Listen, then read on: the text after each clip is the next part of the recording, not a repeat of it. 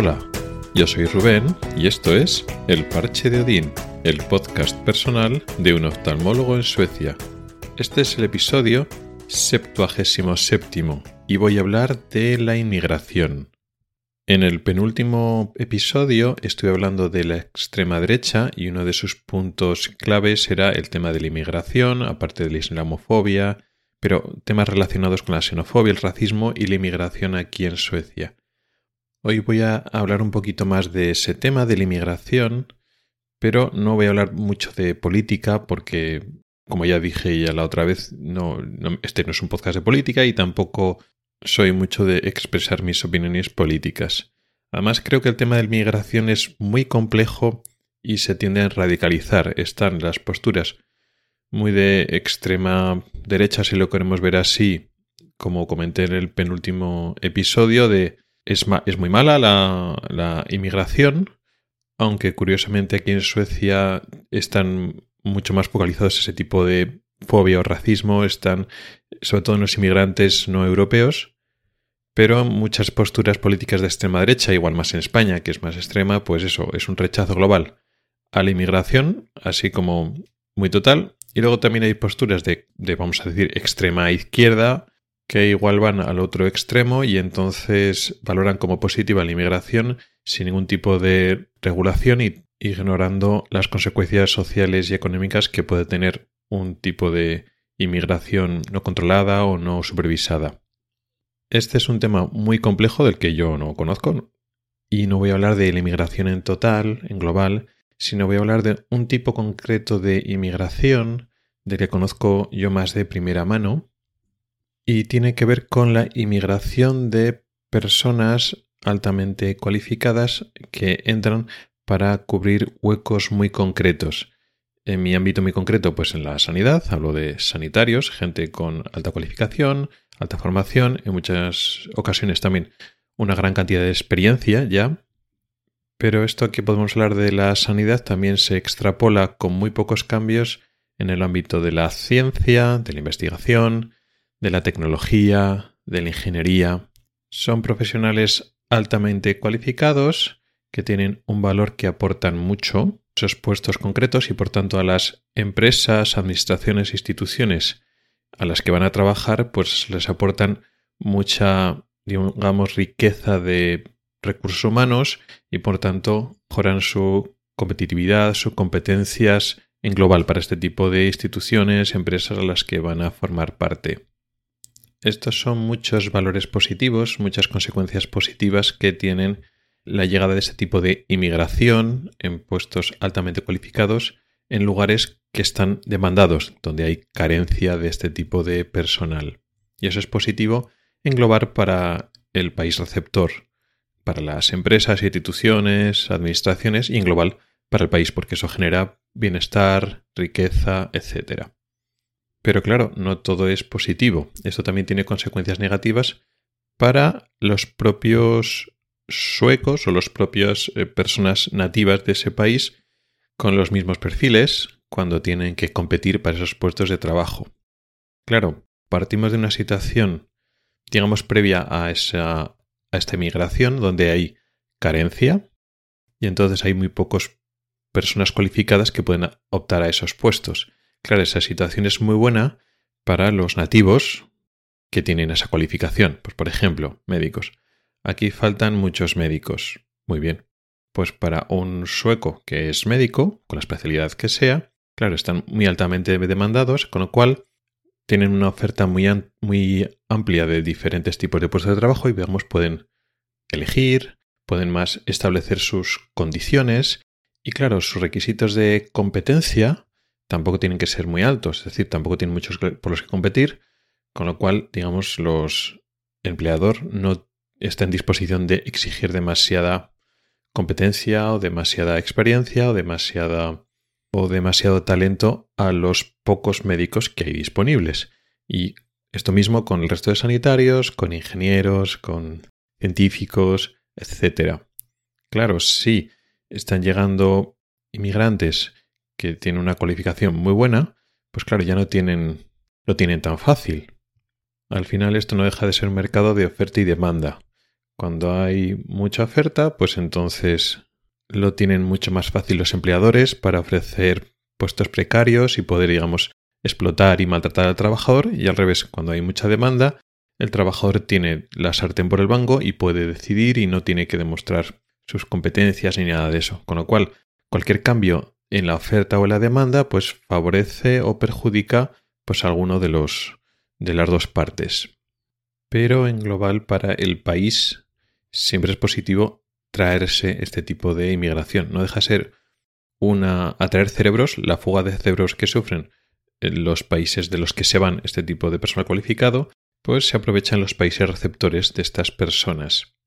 En este sentido no puedo dejar de pensar en el Reino Unido, que ha tenido durante las últimas décadas, pues digamos, un, momento dorado a la hora de desarrollo tecnológico, científico, sanitario, etc. Ha sido referente europeo en muchas áreas de innovación, ciencia, tecnología, en parte precisamente a que has sabido ser un foco para atraer este tipo de talentos. La ventaja es que, bueno, pues eso, con el idioma inglés, pues es el idioma de facto universal que todo el mundo aprende, sobre todo es el idioma de la ciencia, de la ingeniería, de los negocios, con lo cual pues ya tiene un paso ganado y ha sabido hacer atractiva la oferta y traer gente. Claro, ese tipo de competencia para los propios eh, ingleses y del resto del Reino Unido lo han sabido encajar bastante bien en algunas áreas, de tal forma que religiosas universidades del Reino Unido han sabido afrontar el, el reto y también, bueno, pues los ingleses también han estado ahí aceptando el competir con pues eh, personas cualificadas que se veían atraídas al Reino Unido.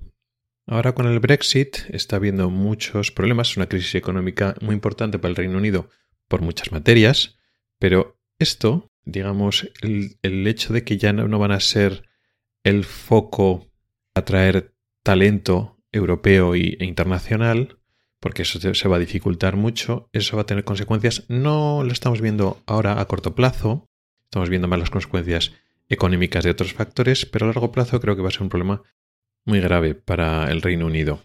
Y claro, otros países europeos se aprovechan de la decadencia del Reino Unido como talentos, si lo queremos ver así, y otros países lo están aprovechando. Los países nórdicos, en menor medida que el Reino Unido, han estado cumpliendo ese papel también desde hace un tiempo, de forma más tranquila, más paso a paso, sin llamar tanto la atención, pero se aprovecha un poco de esto. No tiene tan fácil de que se hable el idioma inglés como el idioma nacional, pero sí que es cierto que en muchos ámbitos, sobre todo en ciencia y en, en tecnología, ingeniería, sigue en muchas empresas hablan inglés aquí y entonces para venir a trabajar a Suecia no tienes que aprender sueco y eso lo hace atractivo. Los sueldos no es que sean excesivamente altos en Suecia, pero las condiciones de vida, las condiciones laborales y mucho aspecto de calidad de vida se pueden hacer atractivos para las personas que vienen a trabajar aquí. En el caso de los sanitarios está bien saber inglés, pero tienes que aprender sueco sí o sí. Pero eso no es límite para que cada vez venga más sanitarios y es efectivamente así, donde pues en mi hospital pues una parte de los médicos son suecos, pero hay una parte muy importante de médicos de diferentes países, la mayoría europeos, pero no todos. Al final son personas que se integran muy bien en, en la sociedad, en, en, el puesto de trabajo, en la cultura de trabajo de aquí, que tiene sus cosas buenas y sus cosas malas, pero se integran perfectamente.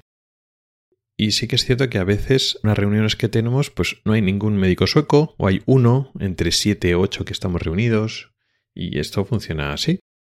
Y es cierto que hay suecos que son competitivos, que tienen talento, experiencia, pero es cierto que el estilo de vida sueco, la forma en que tienen para respetar es el propio bienestar, no se estresa mucho, no se agobia mucho con el trabajo, que eso está muy bien, pero eso tiene también su contrapartida.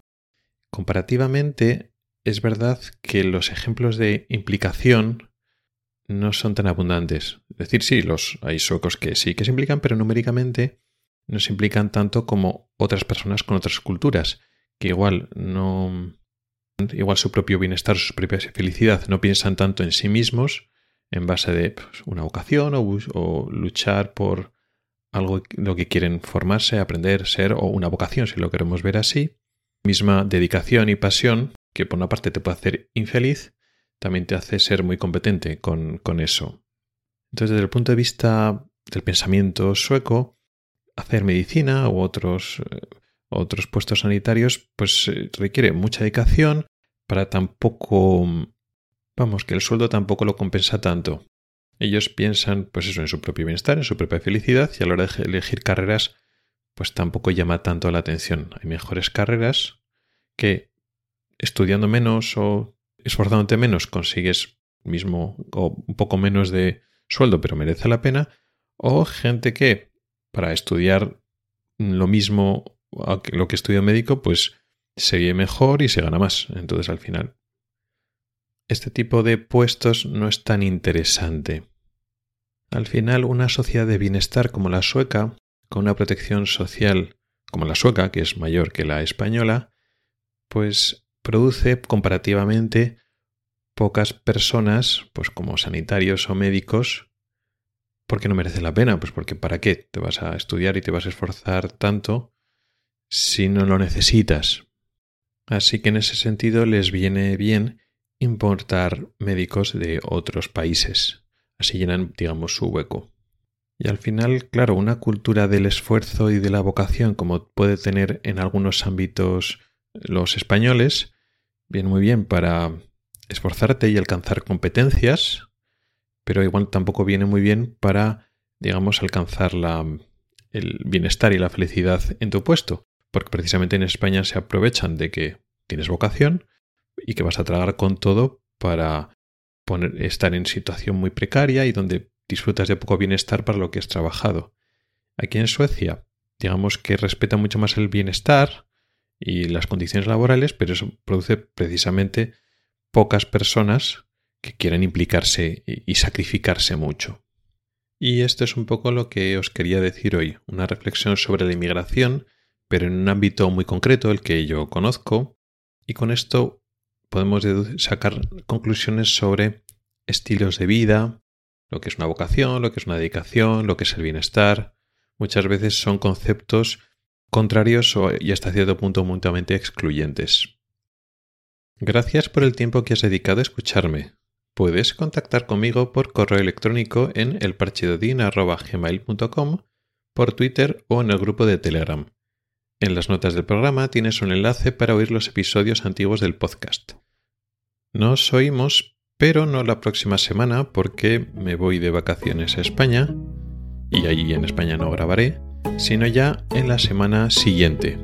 O sea que nos oímos en dos semanas. Hasta el próximo episodio.